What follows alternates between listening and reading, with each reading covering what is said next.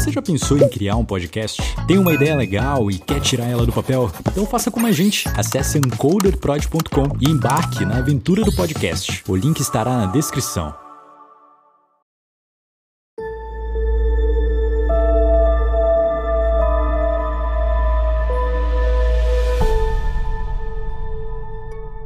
Olá, seja muito bem-vindo ao Decifrando Espaço, um quadro no podcast Espaço Indecifrável, onde eu e o Sérgio Lucas nós contamos sobre as teorias relativas ao episódio anterior. No episódio anterior, nosso episódio 57, nós contamos sobre o caso Maria Sintra. Então, se você não escutou, corre lá na plataforma de podcast que você estiver escutando, escuta esse episódio e depois corre aqui para saber um pouco mais sobre as teorias. Eu me chamo Karim Matos. E eu me chamo Sérgio Lucas. E nós estamos aqui com um convidado indecifrabilíssimo dessa vez, que é o. O Imbaúra, Imbaúra, Imbaúra. Não, brincadeira. Cristiano Zoucas, isso aí. o grande Cristiano Zoucas, que é quase uma entidade aqui do nosso podcast. O Cristiano é tipo o tucano do Jovem Nerd, né? Tá em quase todos os episódios. Muito legal, Pô, cara. Seja bem-vindo aí novamente. Nossos ouvintes te amam, então vai ser muito legal esse episódio com sua participação. E seja bem-vindo aí ao Espaço Decifrável, Decifrando Espaço. Pô, obrigado demais, cara. Valeu mesmo. Teoria número 1. Um. Foi tudo verdade. Dona Maria Sintra, uma senhora humilde, não tinha por que mentir sobre o que viu e inventar essa história. Ela contou tudo na época com muitos detalhes e convicção. Sem falar nas marcas da grama, que estava claramente com buraco e queimada na área em que ela disse que a nave espacial estava estacionada. Além disso, para o Cioane, ter ido até lá, feito os registros, a entrevista e depois ter deixado sob sigilo, mostra que algo a mais de fato existia nessa história. Não era apenas uma invenção ou uma alucinação. Então, essa, aqui, essa teoria ela está correndo pro, pro lado da verdade, né? Que a dona Maria Cinta realmente falou com, com o extraterrestre foi lá, deu a água pro extraterrestre e tudo que tá ali, né? Agora que, que se envolveu com coisas militares também, tudo que tá ali é real, né? É, não, total. Essa questão do, do Cione se envolver foi importante, né? O Major Zani de Mello, ele, ele realmente não brincava em, em serviço. E, e assim, é, isso mostra que houve uma, uma espécie de reação por parte dos militares é, para esse caso. Não foi tipo só um disse-me-disse que correu, um burburinho na cidade. Foi realmente tipo assim, os militares falaram assim, ó, oh, cara, vai lá investigar porque tem, tem um negócio lá, né? Tem, algo estranho aconteceu de fato. Cara, muito louco isso, né? Tipo, eu tava pesquisando aqui no Google aqui sobre o CIOANI. O CIOANI é um acrônimo de Sistemas de Investigação de Objetos Aéreos Não Identificados e foi uma estrutura organizacional formalmente criada pelo comando da quarta zona aérea da FAB. Então é um negócio, tipo, realmente assim, tipo, cara, bem. É o arquivo X da. Bem louco, cara. Da ufologia brasileira, dos militares, né? Mas eles funcionam Isso. até hoje? Tu tem essa informação, não, Zoucas? Acabou não, não naquela acabou. época. Isso, é, eles acabaram é, sendo. É, como é a palavra?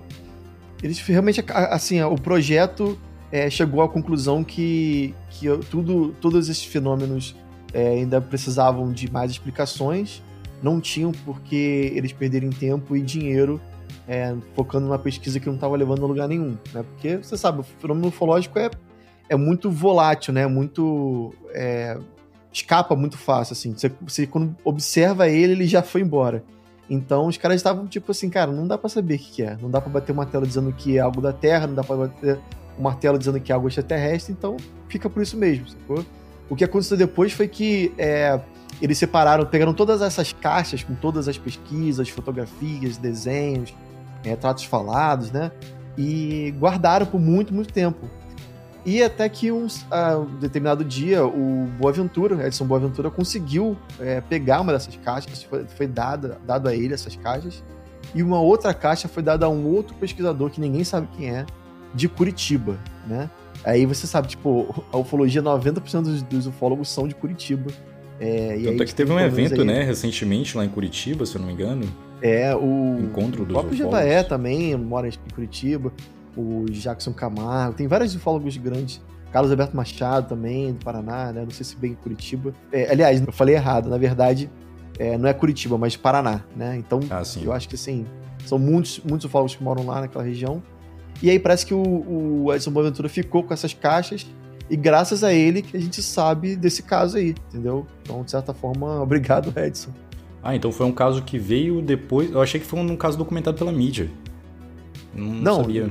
teve, teve, teve é, com certeza um. Um burburinho ali, de- midiático. É, na época, mas muito pouco. A gente, a gente nó- a galera a galera que curte ufologia, é, só foi ficar. Foi, foi receber as fotos, ter a gravação do Major, né? Do, do Major não, do, do repórter entrevistando a Maria Cinta, tudo isso que a gente sabe, que a gente viu, foi graças a essa, essa caixa que o Boaventura recebeu, cara. Caramba. Foi ele que foi o primeiro a divulgar esse cara. O Boaventura, ele sempre recebe as coisas, né? É, ele recebeu lá o pedaço do negócio que caiu o Batuba. Pois é, né, Pois cara? é. E também o Boaventura, ele só participa de coisas muito loucas. né? Ele também já participou do nosso podcast, que é o Espaço Decifrável, foi muito bacana.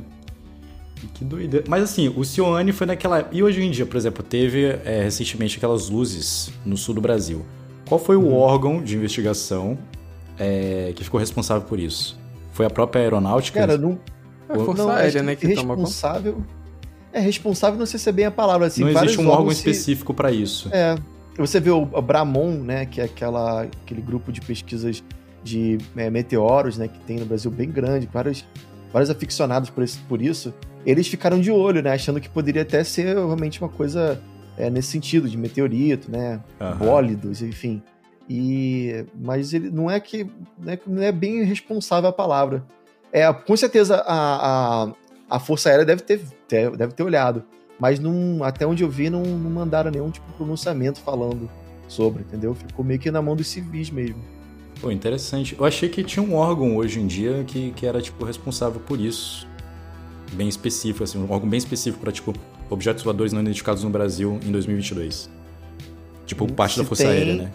É, se tem, é bem secreto, a gente não sabe. Se tem, é tão secreto. É, tão É. secreto mesmo. cara. Bom demais. Porque acabou, tudo isso acabou. O Cione acabou, todas as pesquisas, por exemplo, no caso da Operação Prato também, é, quando acabou a operação, é, tudo, é, tudo se desfez, né? Toda aquela organiza- organização ali acabou e ficou por isso mesmo. É, acredita, ninguém fala pelo menos, e acredita-se que, que até hoje não existe nenhum tipo de órgão focado nessa pesquisa, mas vai saber, né? Acho que deve ser a Força Aérea mesmo, porque eu lembro na época da Noite Oficial dos OVNIs que foi o brigadeiro lá, né? O ministro lá da aeronáutica que foi se pronunciar e tal. Não foi ninguém Foi. de um órgão específico para objetos voadores não identificados que foi fazer o pronunciamento, então. O que é Sim, muito mas em louco momento também. eles falam que, tipo assim, ah, a gente tem um órgão aqui que fiscaliza. É meio que a, o Sindacta, né, que fica ali também vendo. É o Sindacta que faz o, aéreo. o- Quando tem um acidente aéreo e. Não é o Sindacta, é um outro, né? É, o Sindacta é o, parece que é o órgão principal, né, que fica em Brasília. E ele detém todo o conhecimento de todos os radares do Brasil, entendeu? Tudo que acontece, que, que aparece em território espaço aéreo brasileiro, é, eles ficam sabendo, entendeu? Caramba. E é eles que mandam, tipo assim, se acontecer uma questão, de, sabe, uma invasão por um outro país, querer, querer invadir, invadir o Brasil. Qual motivo, eu não sei, mas digamos que aconteça isso. É o Sindacta que vai mandar lá, tipo, acionar o- os aviões, os caças pra bater e tal, Uhum. inimigo. É lá em Manaus, é, tem, um, tem uma parte do Sindacta lá que eles fazem um controle da fronteira, né? Então tem sempre tráfico de drogas ali voando, aqueles monomotores, e às vezes quando a gente vê os caças voando lá e tal, e quem Uhum. controla essa, essa parte de, de interceptação é o Sindacta que tá rastreando, né? Então, realmente eles são bem É, precisos nisso, né? Tipo, monomotores, tipo, tem monomotor tipo do tamanho da minha cama, assim, sabe? Eles conseguem ainda identificar, sabe, no radar. Então é um negócio bem É, preciso. os caras, assim. é, eles voam bem baixo, né, pra tentar escapar dos radares. É muito bem, maluco. muito louco. A gente teve uma teoria no Twitter, feito por um dos nossos ouvintes. O Sérgio vai dar uma, uma lida aqui e a gente vai ver o que, que ele está falando aqui. É, a teoria do Gabriel, arroba Espíritos Gabriel, ele disse assim lá no Twitter. Eu acho interessante como a maioria dos contatos diretos estão relacionados com água. Neste caso, algo me chamou a atenção. Esse extraterrestre tinha aparência tão humana assim a ponto de Maria nem desconfiar por um momento de que ela não estava tendo contato com uma pessoa desse planeta? Aí ele faz o questionamento. E se esse extraterrestre fosse de fato um humano? Ou melhor, se essa extraterrestre fosse uma filha de um humano com um alienígena? Aí ele fala também, por outro lado, eu diria que Maria estava ficando maluca, mas as marcas do OVNI no chão eram visíveis, da época, e teve o envolvimento do exército, então tem coisa aí. É. Tem um- uma questão muito comum na ufologia que são esses seres nórdicos, né? Que eles são exatamente como humanos. E é, muito se fala a- a- desses avistamentos, muito se, se fala da aparência deles serem é, geralmente brancos, é, cabelos louros, né? Altos, sem sempre um porte físico perfeito. É, um sempre parece muito com o outro. Muitas vezes fala assim, eles parecem irmãos gêmeos. Mas em casos é, menos comuns, assim, mas às vezes em outros casos é, também se fala em seres com, com outros tipos de etnia, assim, né? Tipo morenos, é, ruivos. É, raramente se fala em seres pretos, né? Um, de, de, que parece, pare, pareçam é, humanos de, de, uma etnia, tipo. É, com, com, enfim, com a pele negra, né? Com a pele preta. Isso é muito raro, muito raro mesmo. Eu não sei exatamente porquê, mas o, geralmente, 90% dos, dos, quando se fala em seres parecidos com os humanos, são esses aí, nórdicos, tipo Astacharan da vida, entendeu? Caramba, Ele até cita aqui é, o caso Villas Boas, né, pra, pra falar desse, dessa teoria dele de talvez ser uma mistura, né, de humano com alienígena. Foi o Vilas Boas é. que, que, que, fez a, a, atividade sexual com alienígena? Sim. Eu sempre confundo ele com o, o Nelson Tasca. É, os dois fizeram. Os dois fizeram? O, o... É, o Tasca também, se apaixonou lá. Ah, é. Então tá é. bem. O, no caso do, do Vilas Boas, é, os seres que abduziram eles, ele conseguiu exatamente ver como era, era a aparência deles, porque estavam vestidos de, com uma roupa parecida com de, de nadadores, né? De é, como é que faz caça submarina, com aquela roupa toda fechada. Mas a, a ser que ele viu, ele falou que era, era muito esquisita, né? Que tinha. Não era, era, era, era realmente o meio termo. E aí sim pode ser que seja uma espécie de uma híbrida. Metade grey, metade nórdica, né? Vai saber. Caramba. Uma, uma coisa que é legal falar é, é justamente sobre uma, uma teoria, na verdade. Eu vou adicionar aqui um, a teoria 2.1. É que a cidade de Lins, é, me falaram, tá? Eu nunca não conheci a cidade de Lins, mas me falaram durante as minhas pesquisas que existe uma, uma comunidade muito grande de libaneses. E, e aí uma das, uma das coisas que foram levantar, uma hipótese que foi levantada na época, é se essa mulher não seria realmente uma, uma pessoa que, que é da comunidade libanesa lá em, em. É, não sei se é verdade, novamente, mas faz muito sentido quando a gente vê, por exemplo, a roupa que ela usava. Ela usava uma espécie de um, um manto sobre a, o rosto, né? Algum pano assim que cobria. É, e ela também fala que usava uma espécie de um porta-giz, né? Porta-giz é tipo um terninho, assim, uma aquele tipo aquela roupa de. um jaleco, sabe? Um jaleco, até que o, o carinho usa às vezes. é, que é um outro. O nome da época, nos anos 60, se falava tipo porta-giz. Eu acho que era um nome que os professores. É, ah, sim, entendi. Né, usavam aquela roupinha de professor que bota Botar no bolso na... o gizinho. Né? Isso. Então, é, será que, que tem, tem a ver, né? Será que ela era uma, uma libanesa? Eu só acho que não faz sentido quando a gente vê, por exemplo, aquela parte final, né? Que ela vê literalmente a nave, né, descendo ali, ela entrando, alguém botando uma. puxando ela, ela, ela vê pela mão, que parece ser a mão de um homem, inclusive, puxando a, a, a ser para dentro da nave, e os dois vão embora. É, então essa parte aí realmente não tem. A tecnologia, tecnologia libanesa acho que não chegou a esse ponto, né? É, o que eu acho doido desse caso é que, é, num primeiro momento, daria para falar facilmente que, tipo, seria a senhorinha que tá ficando maluca, né? Só que é, o exército foi lá, né? Então, é, o que aconteceu lá teve um impacto tão grande a ponto de chegar lá no exército e eles falaram: a gente tem que ir lá porque para ver o que foi isso, sabe? Aí eu fico pensando, para eles falarem, a gente tem que ir lá ver isso, é porque provavelmente algo parecido já aconteceu e eles têm o um registro e foram lá, tipo, a gente vai conferir se é outro caso parecido com algo que já aconteceu e a gente tem registro, sabe? Para averiguar um, tipo, uma série de acontecimentos que estão tendo.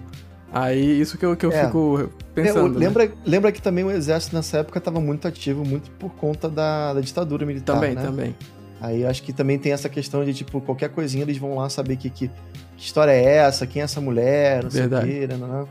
Mas, é, realmente, cara, e nessa época, no final dos anos 60, é, foi um dos picos de, da de uma onda ufológica muito grande que aconteceu no Brasil e no mundo.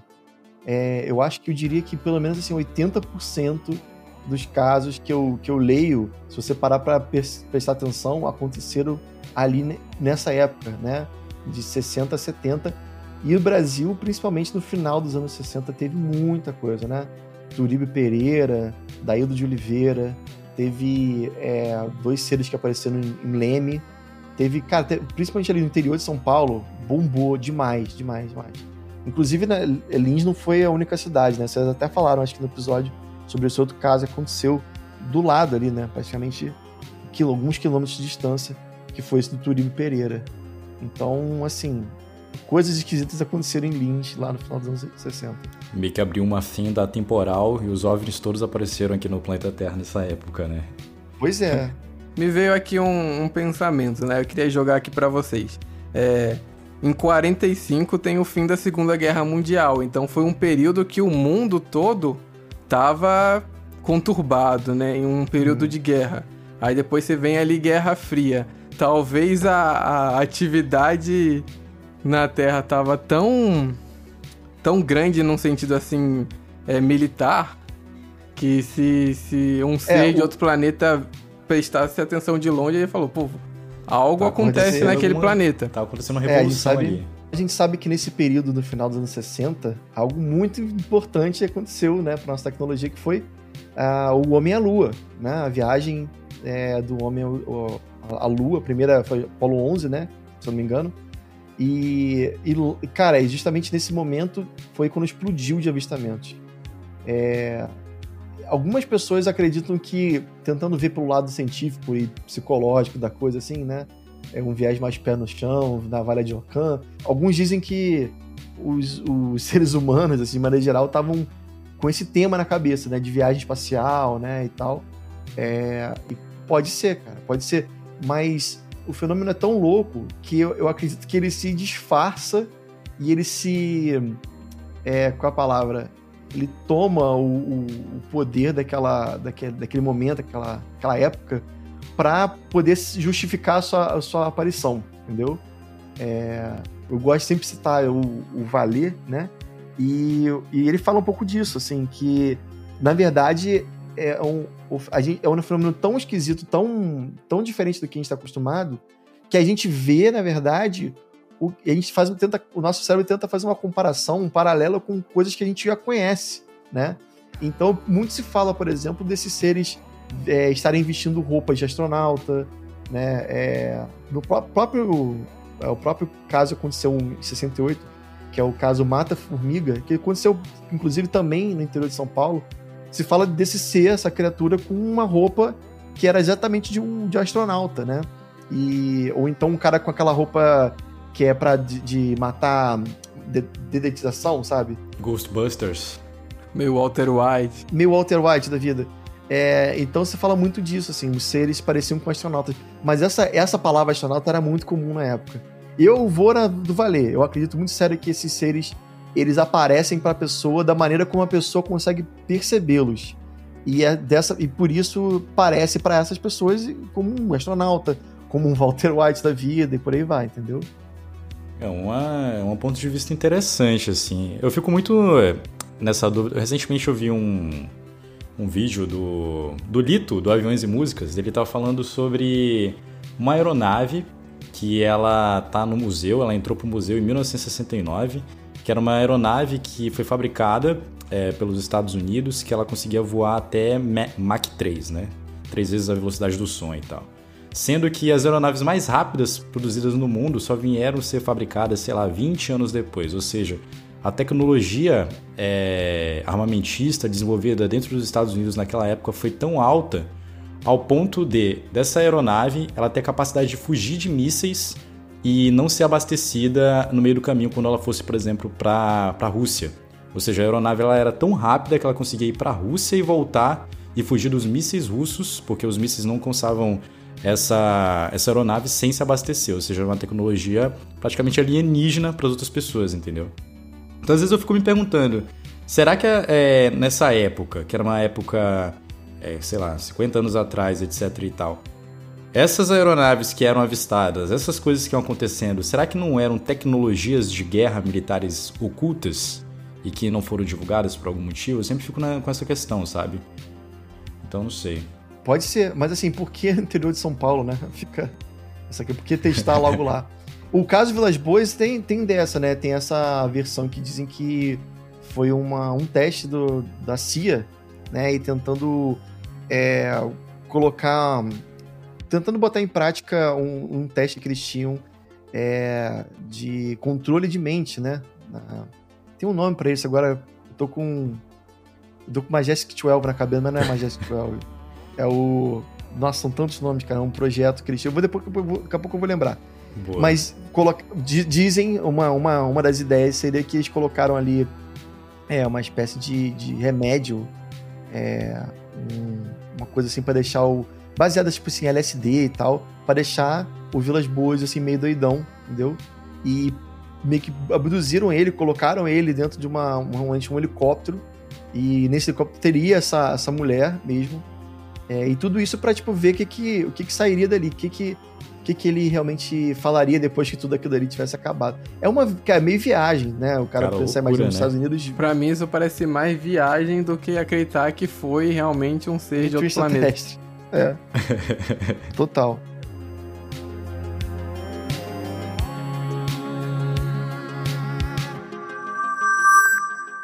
Então vamos para a teoria número 2. Nada disso aconteceu. Dona Maria teve uma alucinação tão grande que acreditou em algo que não aconteceu de fato, e por isso passou a história para frente com tanta convicção. O final da década de 60 foi marcado por muitas histórias de discos voadores, olha só, o que é o Zoukas comentou anteriormente. Era um assunto que estava meio que em alta na mídia. Isso fez com que a imaginação das pessoas avançasse a um ponto que qualquer luz no céu poderia ser um extraterrestre. Em outras palavras, quando o caso Maria Sintra aconteceu, tantos outros possíveis casos estavam sendo pesquisados, porque muitas pessoas, Brasil afora, estavam reportando possíveis avistamentos. Então isso é meio que aquela, é aquele clássico, né, do tipo, ah, será que ela foi influenciada pelo que já estava acontecendo e etc e tal?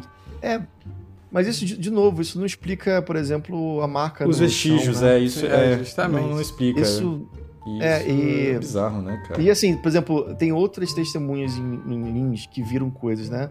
No próprio sanatório, depois falaram que teve um outro, uma outra questão lá de pessoas que viram luzes por cima.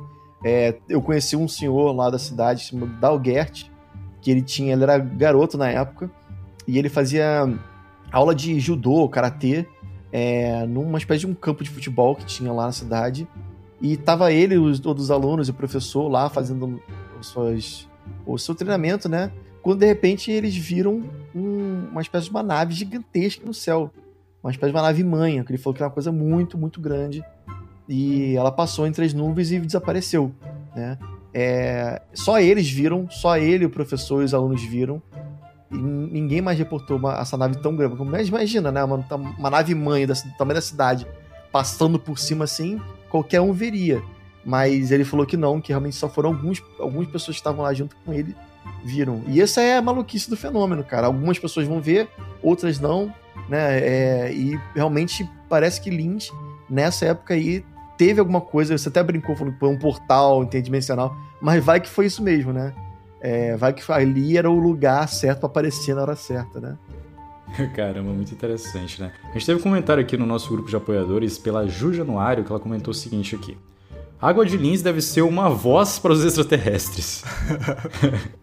Isso é bem estranho o fato de ter ido pedir água para a senhora. Por acaso eles mesmos não conseguiam em alguma fonte natural ou rio localizado na cidade? Parece mais que a intenção foi se mostrar e nem pegar a água em si. É uma, é uma questão, assim, por que, que ela teve que ir na, lá no local, né? Que era tipo um hospital, teve que ir num bebedouro para pedir água porque ela estava com sede. É, é, justamente. Aí você pode pensar, talvez, que aquele bebedouro ali seja. A fonte daquele bebedouro seja um lugar que não, é, não seja de fácil acesso. Tô viajando aqui, tá? Tipo o labirinto do é, fauno, né? Pode ser que. Não, ali, ali debaixo da, do sanatório é, é onde a água mais pura de Lins. A gente sabe, inclusive, que Lins é famo, famosa pelas suas águas. Tem isso, né? Ah, é? É, é tem esse detalhe. detalhe. Ah, interessante. E, e aí pode ser que ali seja o lugar da água mais pura possível, né? É, mas, assim, de novo, essa é a maluquice do, do fenômeno ufológico. Por que, que, ela precisaria. Você imagina, você tem uma tecnologia, tipo um escovador que atravessa aí galáxias. qualquer tipo de, de galáxias, enfim, fica invisível e tudo mais. Como é que você não consegue tipo, tirar uma água sem pedir pra uma senhorinha acordar, né? Mas eu acho que tudo, cara, é, é a questão lá do. que eu tenho que citar mais uma vez, que é a visão desse cara do Valer, que ele fala que pode ser que é, o que eles queiram, na verdade, é só passar a mensagem que eles existem, sabe? É só tipo, olha, gente, eu, a gente existe, eu tô aqui, eu tô fazendo isso só para você perceber que existe alguma coisa além é, da, da, nossa realidade, do, dos, dos, humanos aqui, né? Existe uma coisa que, que você não sabe, mas você não tá sozinho no universo, é meio que isso. É criar esse senso de é, cósmico, né? De pertencimento a uma coisa que é bem maior do que você sabe que, que, que é, entendeu? Sabe quem fez isso com qualidade? Hum. ET Bilu. Verdade. ele, é verdade. ele fez isso com qualidade, ET Bilu. Eles é podiam um estar também é uma espécie de teste, né? Tipo assim, é. Pensando, se eu fosse um ser de outro planeta, eu chego e falo, e se eu for ali e pedir água, será que vão. Qual, qual é a reação do, do ser humano ali? E a senhorinha foi e deu água. É, cara, sei lá, vai que eles estão querendo publicar uns papers aí, né? Tipo, bora ver o que que. qual vai ser a reação. Cara, estudo de caso, né? É, um estudo de caso, assim.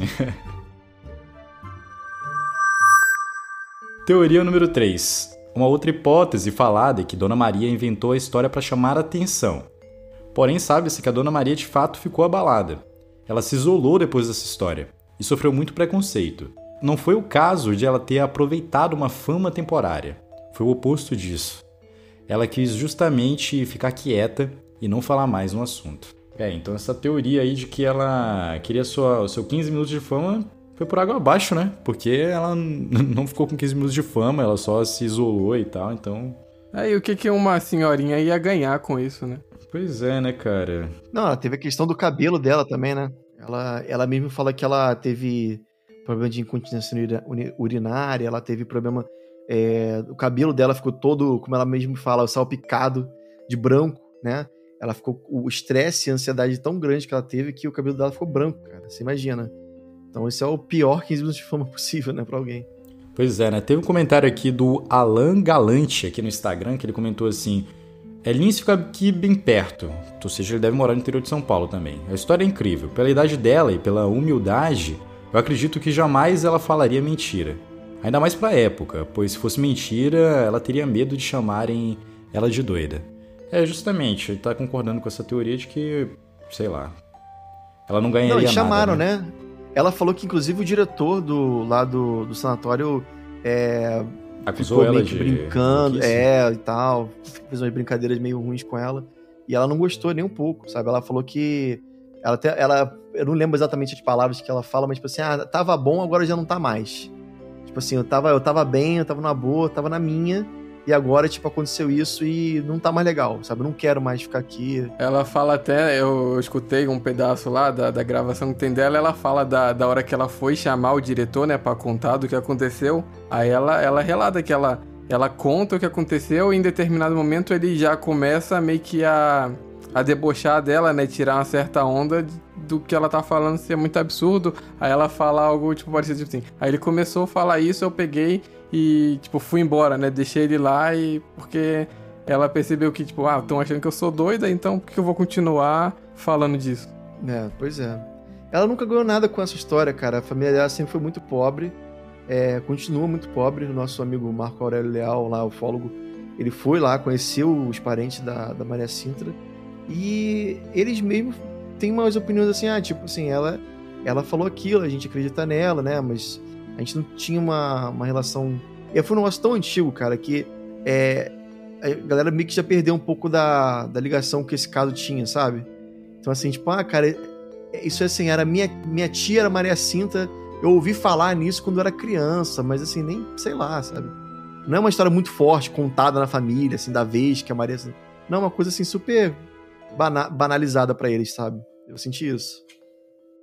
É, né, cara? É um assunto muito complexo, assim, né? Outro, uma outra teoria que tem aqui, que tá entre as teorias que estão sendo é, pesquisadas na internet sobre esse caso, é sobre a histeria coletiva, né? Mas sempre, né, colocam a histeria coletiva como algo... como uma possível solução para esses casos ufológicos, né? Mas, cara, é, eu não sei se nessa história teve mais gente que viu a, a, a, a suposta alienígena. Só foi a, a Maria Sintra, né? Então não teve uma histeria Né? Então acho que essa Não, te, é, como eu falei, o, o Turíbio Pereira viu, viu esses seres que pa parece muito. A descrição bate realmente com, com a mesma ser do, do caso Maria Na mesma Cinta. época, assim, na mesma cidade mesma também. época. Ele fala desse pano em volta da cabeça e tal. É, fala. Ele fala também que esses seres tinham uma espécie de sandália que lembrava uma sandália romana. É, e ela, ela não fala de sandália romana, mas em outros casos, no interior de São Paulo, se fala também de sandália romana. É um circo usando uma espécie de uma, uma sandália que tinha essas faixas em volta do, da, tornozelo, né? É, então, assim, a- essa descrição de ser, ela continua em outros casos, né? O Daildo de Oliveira também, ele estava trabalhando numa uma estação elétrica e um ser, uns, umas pessoas toda, todas cobertas, parecido um pouco com o caso do Vilas Boas, apareceram lá e ele saiu na porrada com esses caras. E Caraca. eles, eles, fa- e ele, é, eles, saíram- eles estavam achando que os caras estavam invadindo né, a estação, ele estava trabalhando como vigia noturno. E ele fala que eram humanos, eram humanos. Então, de novo, mais uma vez, é, esses seres aí com aparência de humanos, que no final da história sempre entram nos seus discos e vão embora, entendeu? É, a gente também tem um outro caso que aconteceu em uma represa, agora eu não lembro qual, mas também no interior de São Paulo, onde foi vista uma, uma nave, e essa nave tinha a mesma, o mesmo formato que a nave que a Maria Sintra fala, né, o formato de sino, parece um sinão, lembra que ela fala isso? Aham. E desse, desse, e desse, eu acho que é o, como é que é o nome do caso? Agora eu não vou lembrar. É, não foi a represa Beans, não, foi uma outra represa. Mas eles falam que nesse caso é, esse sinão né, apareceu na frente da represa pro vigia noturno também que estava ali na, no dia. E desse, desse disco apareceram dois homens, é, humanos mesmo, homens normal, e uma mulher na frente deles, entre eles dois, que tinha a mesma descrição do caso Maria Cinta, loira, assim, assada, nananã. Então, assim, é, coincidência ou não, essa mesma descrição de ser, que é, que é uma, uma coisa interessante, né? A mesma compleição física e tudo mais. Nossa, interessante. Aí é uma descrição de pessoas que não têm ligação nenhuma, né? Isso que, que aí pra quem quer falar que é histeria coletiva, né? Como que é uma histeria coletiva de pessoas que não têm ligação, né? Isso É, que Cara, eu não mora acho no mesmo incrível. lugar. Eu não sei se foi do OVNIs de Berkshire, que é aquele que um monte de gente de vários cantos dos Estados Unidos se encontraram na mesma nave e todo mundo lembrava de, de todo mundo, só que ninguém se conhecia. Cara, acho É, na, muito, na mesma cidade, acho né? muito legal, Mesmo- velho, essa história. Todo sério. mundo em Berkshire teve uma, uma, uma situação, né? Muito Cara, é muito legal essa história, cara. Eu fico muito impressionado com essas coisas. Eu dei uma de Sherlock Holmes aqui e coloquei um Sherlock Holmes, tipo, né, do, do Araque aqui. Eu coloquei no Google Tradutor e coloquei assim, Embaúra, pra saber se tinha em libanês algum significado. E não tinha, mas tem em hindu. E em hindu, Embaúra significa embora. Olha só. É. Muito legal, hein? Então, tem várias. Então, eu, eu- na época, eu também comecei a, a pesquisar sobre a possibilidade de ser em outras línguas. E eu cheguei. Isso foi muito louco. Que em Tupi-Guarani, Embaúra significa beber água direto da fonte ou da bica. Então, Olha olha, só, loucura. isso aí é literalmente isso é doideira. isso aí. Mas é aí também não faz muito sentido quando você pensa que a C deu três palminhos assim na- na- no, no ombro dela e falou assim: beber água da bica, beber água da bica. Será que ela Não foi lá no sentido. Google e falou assim: qual é a, a língua do Brasil? Aí tava Isso. escrito tupi lá, do nada. Ela falou: ah, então eu vou aprender em Exatamente. tupi. Vou falar em tupi. Exatamente. É, cara. Não, a- essa possibilidade é, é real, até porque assim, é, em vários outros casos, quando o ser fala, é, muitas vezes, isso não só em português, mas em outras línguas, se fala dessa questão deles falarem um, um português rebuscado, um português arcaico, ou um inglês arcaico, um, ou muitas vezes falam um inglês perfeito, assim, sem sotaque. Então, pode ser, não dá pra saber, mas esses seres eles estudaram um pouco e queriam saber qual era a, a língua, né, da- daquela região. E falaram, cara, Tupi-Guarani. Pegaram Pode uma ser, enciclopédia de mil e dez, sei lá. a estudar. Ou foi da primeira vez que eles vieram aqui? Exato, essa é uma possibilidade Pode boa. A gente ser. chegou a falar sobre isso também. Talvez eles vieram a primeira, vez aqui, conheceram os índios, é, be- be- receberam a água dos índios e voltaram, falando, nós vamos voltar no futuro. Só que o futuro foi em 68, lá onde tava, onde morava, onde tinha o, Só que o o futuro foi depois da colonização. Pois é. É, Essa questão da água também é interessante, tá? Existem outros casos, inclusive envolvendo esses seres nórdicos, onde eles pedem água. Tem um lugar no México que é a, o deserto, um deserto que tem no México que que é um lugar obviamente muito árido, muito quente, muito seco. E tem uma situação lá que teve um cara que morava lá nesse pedacinho de mundo isolado. E ele diz que viu literalmente uma nave descendo perto da casa dele. Eles, esses homens, esses seres, bateram na casa dele lá pedindo água, né? É, não só água, mas comida também, né? Comida também é uma coisa que, que às vezes acontece aí na, no meio ufológico. Tem um caso é, bem rapidinho assim, tá? O Joe Simonton, ele tava. Esse cara morava no Wisconsin, né, nos Estados Unidos. E ele, de repente, apareceu uma nave atrás do, do quintal da casa dele. E ele foi lá ver, achando que era algum problema de uma, um helicóptero, alguma coisa assim que, que o pessoal foi lá, tipo, teve uma aterrissagem meio que de emergência no, no terreno dele. E quando ele foi falar com essas pessoas, ele percebeu que eram seres pequenos, é, com uma espécie de uniforme. E aí os seres pediram para ele é, água, né? Pediram água. Ele deu água e, e em troca, e, os seres deram para ele uma espécie de panqueca, uma, uma um biscoito, uma, uma coisa, um biscoito. Um, é, uma espécie de biscoito de água e sal no formato de uma panqueca, uma coisa assim. E aí ele, ele recebeu três. Aí ele pegou uma primeira, deu uma mordida, ele disse que odiou, não gostou do gosto, gosto. Ele falou que não tinha sal, inclusive. É uma coisa meio assim, sem graça. E guardou os dois, cara. E os seres agradeceram, né, pela hospitalidade e voltaram. Voltaram é, e foram embora na nave deles lá. É, obviamente, o Joe Simito mandou, a, chamou a polícia, contou a história, mostrou as panquecas lá do extraterrestre. A polícia, obviamente, não acreditou, né? Ninguém acreditou, todo mundo levou na piada. É, posteriormente, os ufólogos foram lá, ouviram a história, a história dele e analisaram a panqueca e viram que ela era, era feita de, de algum de uma espécie de trigo, né? E realmente tudo que assim poderia ser feito na Terra nada, nada de, de estranho. Mas o que é estranho é que essa história dele é, é contada assim várias vezes de seres que dão uma espécie de panqueca, cara. E isso remonta, inclusive, olha que loucura, já vou acabar. Isso remonta, inclusive, tipo, histórias e lendas celtas, histórias de leprechauns e fadas e doentes, onde falam que, que, a, que eles comem uma espécie de panqueca ou, ou, ou bolacha, né? Ou aquela coisa de água e sal, assim, é, que é a única comida que eles comem. É isso, cara, tipo, histórias assim, lendas muito antigas, de 1500, 1400, que falam desses seres comendo essa tal da panqueca. Caramba, Por que panqueca? Né? Por que panqueca e água, né? A única coisa que eles comem é panqueca e água. É muito estranho, né? Mas é uma coincidência aí. É, eu acho muito louco essas coincidências, coincidências de 500 anos, assim, uma parada tipo, caraca, mano, bizarro, cara. É muito louco.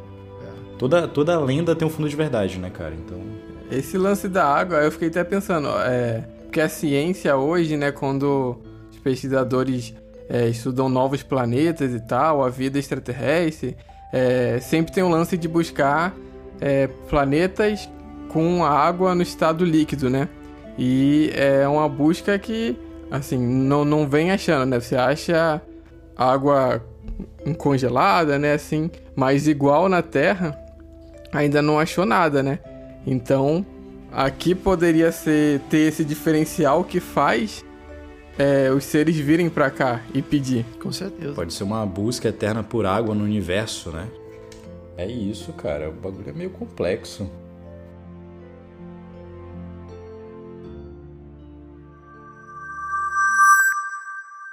Então é isso, gente. Estamos encerrando. Agora vamos para as nossas indicações indecifráveis. Queria que agradecer mais uma vez a participação do Cristiano Zoucas e queria então indicar aqui se você escuta o nosso podcast, ainda não escuta o podcast Cristiano Zoucas, Relatos do Além, que é um podcast muito legal. Cristiano, se você puder falar um pouco mais sobre o seu podcast aqui, fica à vontade. Opa, não, claro, a gente. É, eu tô fazendo esse podcast já, já quase um ano, na verdade. E lá a gente fala de tudo, né? Que é o que eu sempre falo, de Saci Pererê a de Curvador. A gente fala de tudo, tudo que é do além, tudo que é estranho, que as pessoas relatam. Eu tenho colocado lá. É, a grande maioria, obviamente, é, são fantasmas, mas eu gosto muito de, desse assunto de ufologia, então sempre que eu posso, eu trago algum especialista, né? Alguém para ser entrevistado, ou alguém que viu uma coisa muito, muito doida aí, é, através do véu da realidade, né? E voltou com essas histórias fascinantes para contar. Então, caso você goste desse assunto, entra lá, né? Ou pelo www.relatosdoalém.com.br ou através de qualquer, né, qualquer agregador de podcast. Spotify, Deezer, Apple, enfim. É isso. Valeu, obrigado aí pelo espaço novamente. Bom demais. Então é isso, galera. Lembrando que o Espaço Indecifrável com os episódios oficiais sai quinzenalmente e o Decifrando Espaço sai também em dias alternados. Então nos veremos na próxima semana. Valeu, galera. Valeu.